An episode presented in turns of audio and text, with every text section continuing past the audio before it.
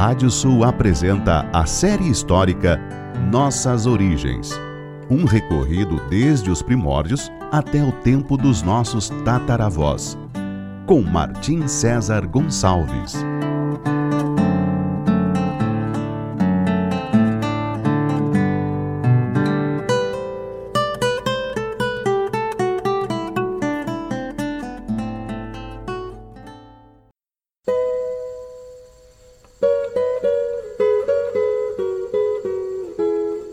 Série histórica Nossas Origens. Da savana africana até a pampa ameríndia. Capítulo de hoje: As campanhas de Almanzor, o Vitorioso.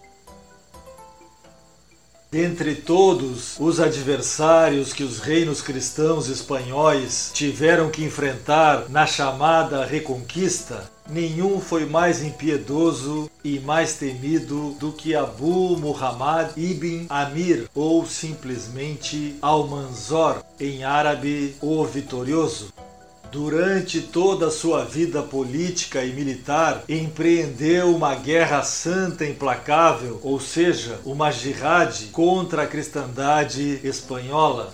Muito embora um antepassado seu fosse um dos poucos árabes que estiveram junto ao exército mouro de Tariq em 711, durante a conquista da Península Ibérica, sua família não pertencia à aristocracia governante e, portanto, sua ascensão foi até certo ponto surpreendente. Começou sua meteórica carreira como um escrivão do palácio e da mesquita de Córdoba, sendo introduzido na corte pelo vizir Al-Mushaf, que ficara impressionado por seus conhecimentos e por sua competência.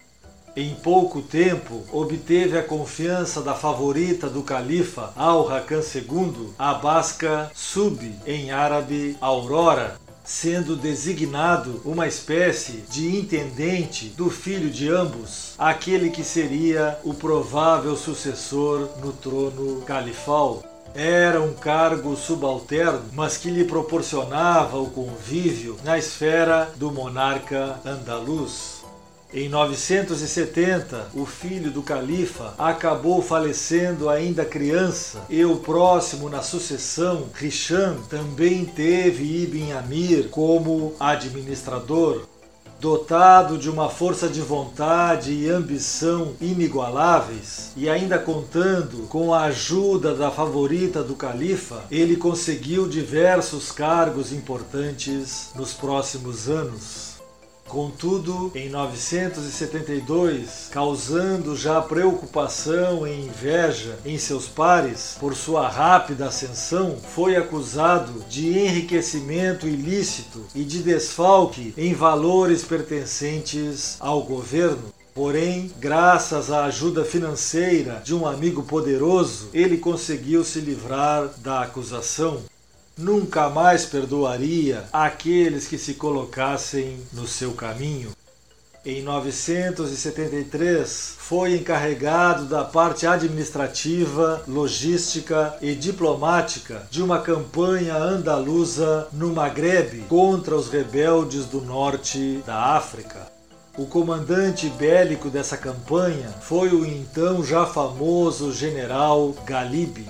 Ademais de coordenar perfeitamente suas funções, Ibn Amir teve oportunidade de fazer contatos importantes com os chefes tribais berberes. Guerreiros esses que seriam fundamentais em suas campanhas futuras.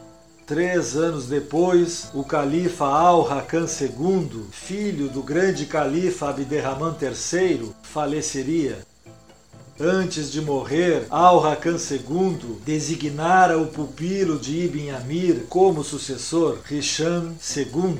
Mas essa sucessão não seria nada fácil, pois ele tinha somente por volta de nove anos e nunca o califado havia ficado em mãos de um menor de idade. Para que sua vontade fosse obedecida, Al-Hakan II havia nomeado Ibn Amir como inspetor de tropas profissionais compostas por berberes, ou seja, mouros. No entanto, a corte se dividiu e os eslavos, que eram assessores diretos do califa, organizaram uma conspiração propondo um dos irmãos do califa morto. Ibn Amir, o futuro Almanzor, então teve sua oportunidade.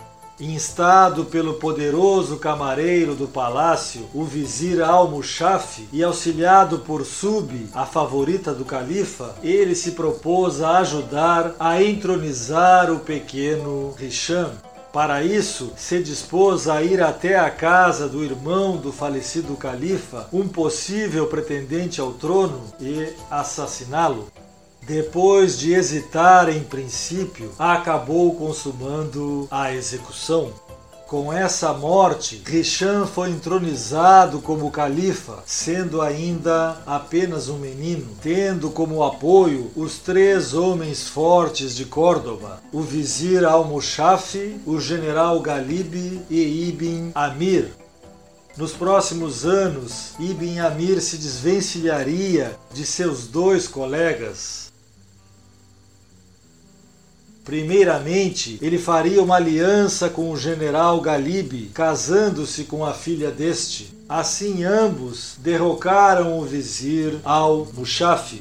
Depois, os dois homens fortes restantes entraram em rota de colisão, enfrentando-se em diversas batalhas sendo que quando Galib estava a ponto de triunfar, acabou falecendo durante um combate, possivelmente de forma natural ou de uma batida de cabeça em sua cela de montaria. O corpo de seu sogro foi então mutilado e exposto em Córdoba como um exemplo para os que se atrevessem a desafiar Ibn Amir, que a partir de então mudaria seu nome para o Vitorioso, ou seja, Al-Manzor.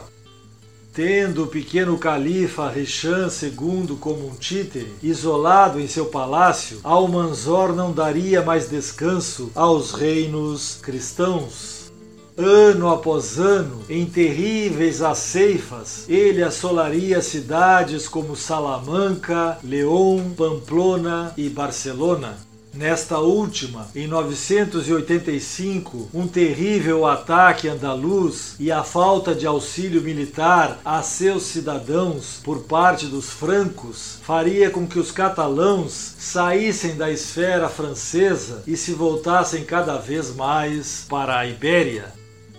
Dois anos depois, Almanzor atacaria Coimbra, fazendo com que ela ficasse primeiramente despovoada por sete anos e que depois fosse governada por muçulmanos, que a dominariam até o então distante ano de 1064. No retorno de suas aceifas vitoriosas, seu exército de mouros arrasava cidades menores, castelos, igrejas, conventos, aldeias. Nada era perdoado a seus inimigos. Em León, depois de várias tentativas de invadir sua cidadela e finalmente tendo conseguido, não deixou praticamente pedra sobre pedra da orgulhosa capital daqueles que chamava de infiéis. Em 997, Almanzor saiu de Córdoba à frente de um pomposo exército para cumprir sua mais famosa aceifa, Encontrando a frota andaluza na cidade do Porto, ele partiu para a Galícia com a missão de destruir uma das cidades sagradas da cristandade europeia, Santiago de Compostela. Ele arrasou-a quase completamente, deixando apenas intocado o suposto túmulo do apóstolo Santiago em seu retorno à capital Omeia, trazia uma multidão de prisioneiros cristãos, de portas, móveis, relíquias, além de inúmeros tesouros e até mesmo os sinos da famosa igreja que servia de templo para os peregrinos cristãos de toda a Europa. Em 1002, já enfermo, fez sua última expedição guerreira, atacando Castela e destruindo o mosteiro de San Millan. Durante seu regresso, perto da cidade de Medinaceli, acabou falecendo em 10 de agosto de 1002 crônicas cristãs posteriores criariam uma lenda de que ele teria sido derrotado e morto em uma batalha próxima a Calatanhaçor, uma aldeia de Castela e León. Um famoso refrão surgiu e seria repetido pelos séculos seguintes como um alento ou talvez como uma canção de ninar. Em Calatanhaçor, Almanzor perdeu o tambor. Ou seja, teria perdido a alegria, a festa, o triunfo. Mas a realidade é que ele jamais fora derrotado e que sua morte era um alívio para a cristandade e um sinal de que começavam tempos difíceis para Al A crônica Silêncio registra o terror que seu nome inspirava aos cristãos espanhóis e, com alívio, escreve sobre a notícia de seu falecimento. Cheio de audácia, profanou até o mais sagrado, dominou todo o reino e fez com que lhe rendessem tributo. Durante essa tempestade, o culto a Deus desapareceu da Espanha. Os cristãos perderam suas glórias e as riquezas das igrejas foram fundidas.